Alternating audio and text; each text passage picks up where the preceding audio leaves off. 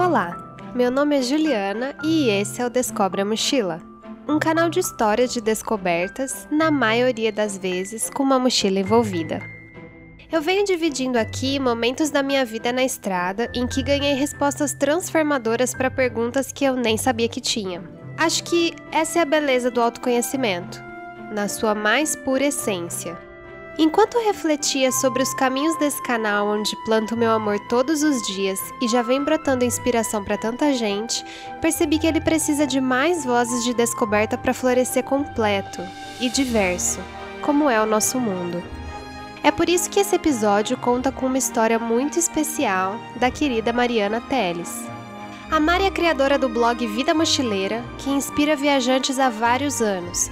Ela produz um conteúdo de qualidade, feito com seu coração. Também produz um canal de podcast, que se chama Se Meu Mochilão Falasse. Hoje, em seu perfil do Instagram, possui mais de 50 mil seguidores e traz consigo inúmeras experiências de viagens. Mas a Mari é muito mais do que isso. Oi, eu sou a Mari Teles, carioca e apaixonada por viagens de estilo low cost. Eu amo escrever, mas eu sou péssima em matemática. Eu ainda faço as contas usando os dedos. Eu demoro uma eternidade para ver a hora em relógios de ponteiros. Eu acho meu nariz enorme e eu tive medo de colocar piercing e chamar mais atenção para ele. Eu sou a mais velha de três irmãos e, do nada, eu sinto umas coceiras na garganta que ativa um lado animal em mim, onde eu faço uns sons mexendo a língua e coçando o ouvido ao mesmo tempo é, eu descobri que isso é mais comum do que parece. Apesar desse ser um canal de descobertas, não é bem sobre como ela descobriu que fazer som mexendo a língua e coçando o ouvido ao mesmo tempo é mais comum do que parece que ela vai falar hoje. Eu sou formada em publicidade pela UFRJ e trabalhei seis anos nessa área, até que eu me vi num conflito entre os meus valores pessoais e os valores pregados pela sociedade desde como temos que seguir as nossas vidas, até como temos que nos comportar, como temos que nos vestir, o que esperam de nós e para onde nossa carreira tem que nos levar. Tudo isso começou a entrar num conflito direto com que eu comecei a questionar ser os meus próprios medidores de sucesso e felicidade.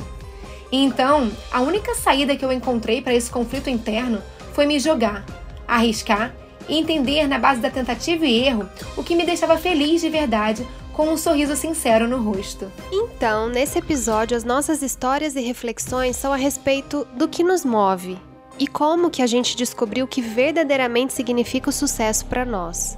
Bora viajar com a gente? Setembro de 2012, Ilha da Madeira, Portugal. Eu saí da minha cidade natal, Rio de Janeiro, e fui fazer um intercâmbio universitário de 10 meses na Universidade da Madeira, que fica numa ilha pequena, no meio do Oceano Atlântico, com origem vulcânica e língua portuguesa. Apesar de ter avós portugueses e falarmos a mesma língua, com uma pequena grande diferença no sotaque, e morar num outro país, sozinha, me assustou bastante no início. Eu já tinha saído do Brasil uma vez, antes disso, em dezembro de 2011, para fazer um Work Experience na Universal Studios em Orlando, nos Estados Unidos. Mas fui com o meu ex-namorado, então eu não estava sozinha, sozinha, como foi a minha primeira experiência na Ilha da Madeira. Eu cheguei na ilha sem amigos, mas cheia de objetivos, e os principais eram me permitir viver intensamente, conhecer outras culturas e me deixar moldar pelas experiências que eu viveria e pelos aprendizados que eu absorveria durante a minha jornada.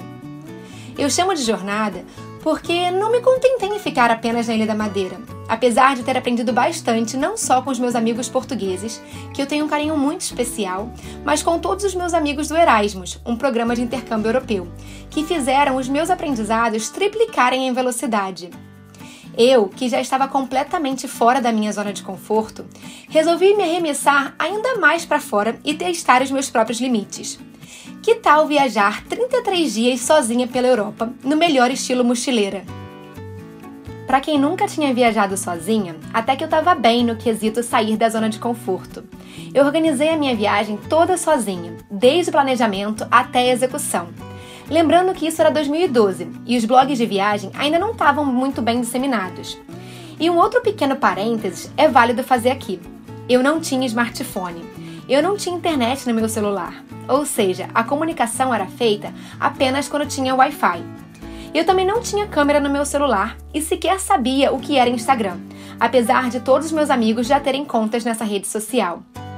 Ah, vale lembrar também que eu não tinha muito dinheiro para viajar, porque eu era estudante nessa época, lembra?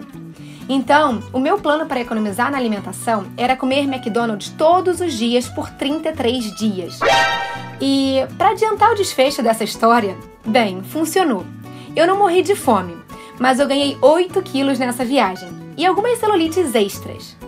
Mas bem, o plano de economizar deu certo, né? Eu gastei 6 euros por dia com comida, 2 euros para cada refeição. E assim eu fui levando e concretizando o meu objetivo de viajar sozinha pela Europa, mesmo sem muito dinheiro. E nesses 33 dias, foram 7 países visitados e mais de 18 cidades, absorvendo o máximo que eu podia aprender com as pessoas que passavam pelo meu caminho. Eu dividi quarto com mais de 15 pessoas na Cracóvia. Eu andei a pé por toda Madrid. Eu fui parar na montanha mais alta de Zakopane, na Polônia, por engano, porque eu queria esquiar pela primeira vez na vida. E é óbvio que eu não consegui, né? Já que era proibido para iniciantes. Eu vi neve pela primeira vez assim que eu cheguei em Bruxelas. Eu aprendi a tirar foto sozinha, aprendi a rir sozinha, aprendi a confiar mais nas pessoas e descobri que eu sou muito mais forte do que eu pensava. Eu descobri que é possível fazer amigos sem falar inglês. Eu dormi no banco de um shopping no Porto, em Portugal, porque eu estava muito cansada, mas eu precisava esperar a hora do meu trem para seguir viagem. E não cabia no meu orçamento pagar uma diária num hostel, que convenhamos, eu só ficaria seis horas. Mas de quebra eu fiz amizade com o segurança do shopping, que veio me acordar para perguntar se estava tudo bem. Afinal, eu estava dormindo no banco de um shopping, deitada no meu mochilão e me cobrindo com meu casaco. Até hoje eu lembro que a gente riu dessa situação e logo em seguida lembro das várias histórias que ele me contou das suas aventuras quando era mais novo. Eu tenho até hoje o seu Antônio no meu Facebook. Eu fui parar na casa de uma francesa em Paris, que eu fiz amizade num trem em Munique, quando ela me pediu para fazer o currículo dela em português. Eu levei multa por fazer besteira em Viena. Dormi num quarto misto de oito camas em Berlim, onde tinham sete homens e só eu de mulher. Eu recebi muitos abraços de despedidas em todos os rostos que eu passei. Mas mais do que isso, eu finalmente comecei a entender o que significava o tão famoso conceito de ser bem-sucedida para mim. Eu percebi que eu me sentia muito mais realizada tentando falar inglês com dois alemães e uma chinesa no meu primeiro mochilão sozinha pela Europa do que quando eu fui promovida na empresa de comunicação que eu trabalhava no Brasil eu entendi que eu me sentia muito mais viva, empoderada e corajosa quando eu saía da minha zona de conforto, aprendendo coisas novas, fazendo novos amigos e conhecendo novas culturas, do que quando eu apresentava e aprovava um projeto que trabalhei duro por três meses na empresa que eu trabalhava. Isso, para mim, é definição de sucesso e realização pessoal. Mas não se iluda se você acha que eu vivo viajando. Eu mesma já entendi que ser nômade digital não é para mim. Esse não é o meu discurso aqui. Eu não sou daquelas que vai te falar para largar tudo, inclusive o emprego, e viver por aí viajando, porque é fácil. Eu sou daquelas que vai te dizer para largar tudo que não te faz feliz e investir no que te faz sair da zona de conforto e faz você se sentir vivo e feliz. Do que adianta ser rico, mas ser infeliz? Mais vale uma vida humilde, rica em sorrisos, do que uma vida extravagante, mas pobre de memórias. Setembro de 2019, Montreal, Canadá. Eu e meu namorado éramos os primeiros voluntários dessa família, e eles a nossa oitava experiência nesse mundo colaborativo. Ambos eram de origem francesa. Ela, bióloga, a mesma formação que a minha, e pouco mais velha do que eu. Tinha um doutorado e uma longa carreira na indústria farmacêutica. Inclusive, esse foi o motivo da sua mudança para o Canadá. Ela ama sua carreira, mas prefere a pesquisa. Se lamentava não estar tá mais em contato com laboratórios e atuando hoje mais na área comercial da empresa. Coisas da profissão, né? Na verdade, eu diria coisas da vida mesmo. Ele começou uma faculdade de química, mas abandonou. Vagarosamente foi descobrindo uma paixão por programação e decidiu estudar TI por conta própria. Ficou muitos anos em uma empresa e, com uma alma mais livre, optou por trilhar seus próprios caminhos e hoje, completamente autônomo, pode trabalhar de onde quiser, prestando consultorias e fazendo contratos temporários na sua área. Nosso principal encargo nessa casa era restaurar ou reviver um jardim, O inverno no Canadá é bem rigoroso e não costuma sobrar muita coisa, mas naquele caso, que lugar abençoado! O quintal de um sobrado parecia mais uma floresta. Eles tinham uma dinâmica engraçada e muito democrática naquele espaço. Tudo do lado esquerdo era dele e do lado direito dela. Então, eles nos explicaram minuciosamente cada um dos projetos. Ele gostava das coisas assim meio selvagens mesmo. Plantou tomate cereja, que a gente colhia quase todos os dias para as refeições, pepino, também morango, hortelã, várias folhagens ornamentais e tinha um feng shui, com um reservatório até grandinho de água onde morava uma carpa e já estava tomado de musgos. Ele queria apenas que a gente tirasse as ervas daninhas, porque havia muitas. E ainda uma espécie bem espinhenta de arbusto por causa das crianças. Mas não deveríamos nos ater muito à estética, porque ele queria vida, verde, atrair insetos porque aquilo era um jardim para ele. Ela, em contrapartida, projetou um minucioso jardim de inverno, apenas folhagens baixas, de verde escuro até meio acinzentadas, Havia duas espécies de flor que nasceram ali, mas foi por acaso, e ela já logo pediu para tirar, porque atraía insetos e ela é altamente alérgica a abelhas. Muitas pedras brancas arredondadas que faziam um caminho bem fofo. É óbvio que eu só percebi que tinha um caminho depois que a gente conseguiu limpar tudo. Havia ainda alguns arbustos de folhas largas e era isso. Esse foi um daqueles maravilhosos voluntariados. A gente tinha um andar debaixo da casa todo pra gente. Pintamos e ajeitamos a cozinha de verão, que ficava pouco à frente do nosso quarto, além de revitalizar o jardim. Também ficamos com as crianças algumas vezes e cozinhávamos diariamente. Foi uma chuva de comida brasileira naquela casa. Mas era uma troca e muito rica. Eles, em contrapartida, contavam um pouco sobre a cultura francesa, nos mostravam mais da cultura canadense e nos finais de semana sempre fazíamos um programa legal. E mesmo nesses finais de semana, eu queria ir para o jardim, colocar a mão na terra, conversar com as plantas, porque eu senti um prazer indescritível ali. Durante esses momentos, eu me peguei quase pesarosa pensando: por que, que eu abandonei a biologia mesmo? Afinal, eu gosto tanto de plantas e animais. E foi muito louco pensar nisso porque imediatamente me veio ela na cabeça. A Sara aquela bióloga de maior sucesso com quem eu tinha conversado nas últimas 24 horas, que não fazia questão de plantas, tampouco de animais em sua casa. Ela jamais teria cachorro ou gato, provavelmente não trabalharia na área ambiental. Então eu comecei a me lembrar de outros tantos companheiros de turma que trilharam caminhos semelhantes. Eu ri e concluí, nossa, puro estereótipo, né? Biólogo, tudo bicho grilo, vegetariano, que abraça a árvore e dedica o tempo livre às ONGs de animais abandonados. Ou briga no jantar de família sobre o aquecimento global. Ok, tem, com certeza muitos assim, mas não são todos. Será então que eu abandonei essa profissão porque provavelmente eu seria dessa turma e não teria sucesso? E desde quando essa vida é de menor sucesso do que a de um biólogo de laboratório? Na verdade, a minha área de atuação não era nem uma coisa nem outra. Eu me especializei em educação hospitalar e fiquei anos ensinando biologia para crianças com câncer. Estudei tudo o que eu podia para fazer o meu melhor nisso. E eu aprendi muito mais do que ensinei. Foi um caminho bem diferente do que eu esperava quando eu comecei a graduação. Meu sonho, na verdade, era ser bióloga marinha, mergulhar com baleias ou, quem sabe, ser a versão feminina do mundo de Bickman. Você conhece o mundo de Bikman? Se não, porque você é muito novo, você já deve ter visto o Manual do Mundo. Então, essa é a versão mais antiga. Ah, eu me sinto uma velha falando assim. Mas no Bigman tinha um rato gigante que falava, e coisas bem improváveis para a época, o que deixava tudo muito mais legal. Hoje, para mim, é muito claro que nesse desejo morava também a minha paixão pela arte e pelo talento de despertar a emoção das pessoas através da imaginação. Talvez isso explique também eu já ter feito o curso de design de interiores. Desenhei o projeto de uma casa sustentável e tudo. Olha a bióloga natureba aí de novo ou ter feito também um curso de lettering. Você sabe o que é isso? São aquelas letras maravilhosamente criativas, todas desenhadas.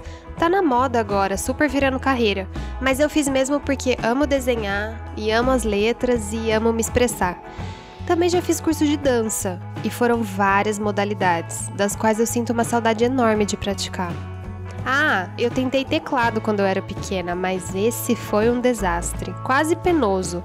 Apesar de apreciar muito ouvir alguém sentado ao piano, de olhos fechados, se movimentando enquanto sente a melodia. Tive a fase de pintar quadros também. Eu tinha um de araras na minha república, de biólogas, né? E lembro que eu pintei com muito carinho, mas não tinha perspectiva alguma naquelas árvores. Eu tenho certeza que as minhas amigas odiavam aquele artefato decorativo, mas deixavam lá, por pura parceria. Hum, eu nunca fiz Kumon. Tá aí uma coisa que talvez eu precisasse. A beça. Mari, tamo junto, amiga. Se eu não uso o dedo, vai no palitinho.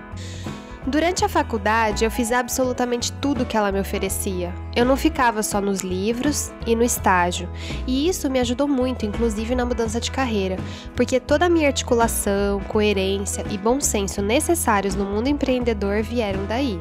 Um dia, eu decidi que eu queria despertar emoções nas pessoas espalhar surpresas e declarações. Eu queria muito ajudar, com a minha arte, todos aqueles que não sabem como presentear quem ama. Nesse contexto, até curso de cerimonialista de casamento eu fiz. E a ideia das surpresas era muito legal, mas a execução não saiu bem como eu imaginava. Foi mais difícil do que eu planejava, mas foi essencial para eu entender mais sobre as pessoas, sobre desejos, sonhos, valores dos outros e meus. E o mais importante, aprender a respeitá-los. Sabe que eu sempre me cobrei muito e me achava bem perdida, que eu jamais teria sucesso em algo porque eu ficava tirando para mil lados para poder me encontrar. Mas hoje, em um ritmo muito mais tranquilo e complacente comigo mesma, eu passei a olhar o sucesso com uma outra perspectiva. Mesmo tocando mal o teclado, eu experimentei e eu vi que não era para mim, e não tive mais dúvidas. Mesmo pintando mal uma arara, eu aprendi mais sobre perspectiva. E a busca por aprender mais sobre perspectiva e melhorar o meu mau gosto na decoração me levaram ao design, que se ligou com a biologia, que me ajudou a empreender e também a cuidar do jardim, que eu lembrei que não precisava nem ser bióloga para gostar, mas que me fez feliz. Assim como viajar e fazer coisas que eu nunca imaginava, mesmo calejando as mãos, queimando a pele do sol, me emagrecendo, me engordando. O que importa é que eu sempre busco ser a melhor versão de mim, fazendo o que eu gosto, seja com diploma, seja com curso, seja sem diploma ou sem experiência alguma naquilo. O importante é que eu me divirto e continuo seguindo as minhas intuições e desejos de aprendizado. Acho que é caminhar mais em busca de um propósito de sucesso do que de uma carreira de sucesso. Coincidentemente, certa vez, antes da gente partir desse voluntariado, em uma conversa agradabilíssima com os nossos hosts, a Sara me perguntou por que, que eu abandonei a biologia. E eu, sem pesares, respondi: Eu não abandonei. Ela segue comigo, só que não em um crachá, e sim no meu coração. Cabe a você entender se o que você tem feito da vida faz sentido para você ou não. E se a resposta for não, isso não quer dizer que fazer o que o outro está fazendo seria a resposta. Você precisa entrar mais em contato com as suas reais necessidades e parar de olhar para o que está faltando e entender como pode usar os dons, talentos, personalidade e comportamento que tem para buscar o que realmente tem a ver com você e com a vida que você sonha. Pois é, isso tudo que eu tenho para compartilhar com você veio de uma simples pergunta que eu me fiz em 2012: o que é ser bem-sucedida para mim? Foi me perguntando isso diariamente que eu senti a necessidade de sair da zona de conforto e procurar a minha própria definição de sucesso, com os meus próprios medidores e análises. Cada um tem a sua definição de sucesso, porque somos seres únicos com necessidades únicas. O que é sucesso para mim pode estar longe de ser sucesso para você, e tá tudo bem.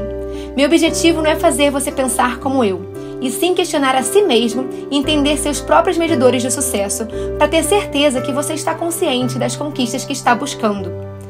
Mas uma coisa eu não abro mão de enfatizar: não importa o que seja sucesso para você, o seu potencial máximo estará sempre fora da sua zona de conforto.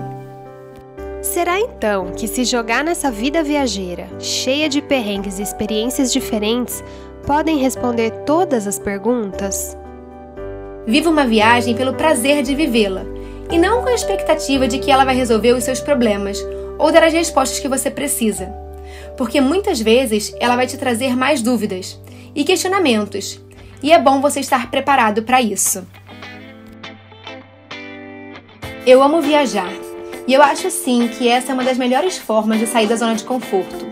Conhecer novas culturas e fazer novos amigos, e principalmente se conhecer melhor e entender seus próprios limites, e muitas vezes até superá-los. Justamente porque eu já viajei muito, é que eu posso te dar um conselho. Se você está se sentindo perdido, ou não sabe qual é o seu propósito, ou qual é o próximo passo a ser dado na sua vida, por favor, não coloque esse peso e todas as suas expectativas numa viagem. A viagem é para ser vivida intensamente, de forma livre, leve e solta, sem expectativas e sem cobranças. Viva a viagem mais para dentro do que para fora. Depositar a expectativa de que todos os seus problemas se resolverão numa viagem ou de que as respostas vão chegar mais rápido é se iludir. É verdade que muitas vezes acontece sim, mas também tem aquelas vezes que não acontece e por isso é bom não se cobrar. Vive experiências de forma plena e deixe rolar. Se vier respostas, ótimo. Se não vier, tá ótimo também. Preciso te alertar para mais uma coisa importante se você quiser aproveitar ainda mais os ensinamentos que uma viagem tem para te oferecer. Se prepare de verdade para uma viagem, porque ao mesmo tempo que você vive ela do lado de fora, um tornado passa pelo lado de dentro e faz tudo que era cômodo mudar de lugar. Por isso, eu te peço, se prepare de verdade para uma viagem. Prepare o seu psicológico e o seu lado espiritual. Entenda quais são as suas reais necessidades. O que te faz feliz de verdade, o que te faz sorrir. Quem você é quando não tem ninguém olhando. E quem você deixa de ser para agradar alguém. E se você não fizer isso, a estrada fará por você. E pode ser um tremendo aprendizado, mas acredite, vai doer mais. Ser bem-sucedida para mim não é apenas viajar. Tem muita gente que vive viajando e é infeliz, acredite. E é isso que eu quero que você reflita.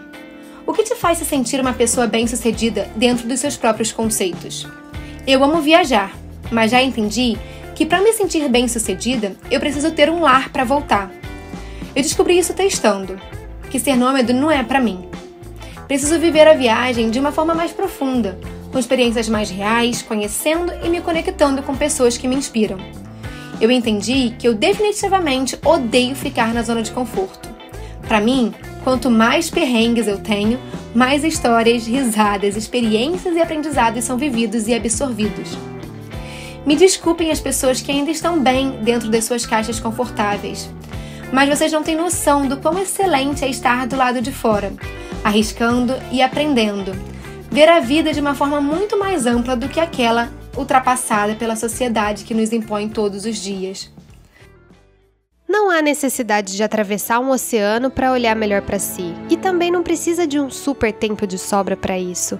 Eu não vou soltar aqui aquela frase clichê de aproveita a quarentena que é a melhor hora para se conhecer melhor, porque a galera tá pirando nisso, se cobrando de que tem que aproveitar esse momento para praticar coisas que nunca fez antes, sendo que dentro de um contexto caótico, cheio de medo, informações assustadoras, é bem delicado mergulhar assim numa busca incessante por respostas.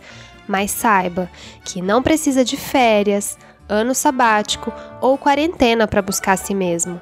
Não precisa de uma longa viagem, um lugar muito bonito, uma situação conflitante da estrada para isso. É preciso apenas vontade e também cautela. E num ritmo desacelerado, sem cobranças, os pensamentos vão surgindo. Conversas consigo mesmo vão acontecendo de uma forma natural. E então os olhares vão se expandindo, crenças arraigadas vão mudando de forma e a aceitação de quem somos vem, como um abraço quentinho.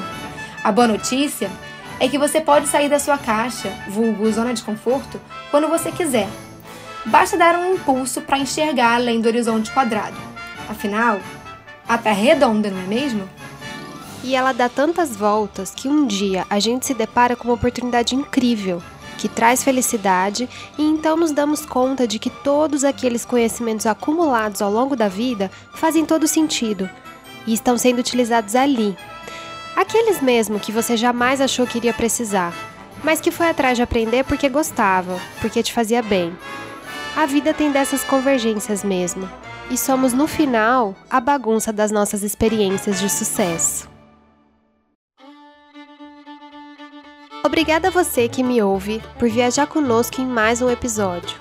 Obrigada, Mari, por enriquecer esse canal com a sua história e reflexões. As portas aqui vão estar sempre abertas, para toda vez que você quiser voltar e dar voz a novas descobertas. Inclusive, se um dia você quiser contar pra gente como descobriu que fazer som mexendo na língua e coçando o ouvido ao mesmo tempo é mais comum do que parece, também pode, tá? E eu desejo que você continue expandindo seus conceitos, encontrando sempre com seus sorrisos e, claro, muito sucesso na sua vida. Espero que a gente se esbarre um dia por esse mundão. Mas enquanto isso não acontece, se quiser, você pode acompanhar as minhas aventuras pelo meu Instagram, arroba Vida Mochileira, e ler os meus relatos no blog vidamochileira.com.br. Segue a Mari e também o Descobre a Mochila no Instagram. Lá nos stories que a gente começou a construir, você vai encontrar algumas fotos que ela mandou pra gente. É só procurar pelo hashtag 5, que é referente ao quinto episódio, esse que você tá ouvindo agora. E qualquer dúvidas, críticas e sugestões é só escrever para juliana@descobreamochila.com, que será um prazer imenso lhe ouvir. Grande abraço, até a semana que vem e sem pressa.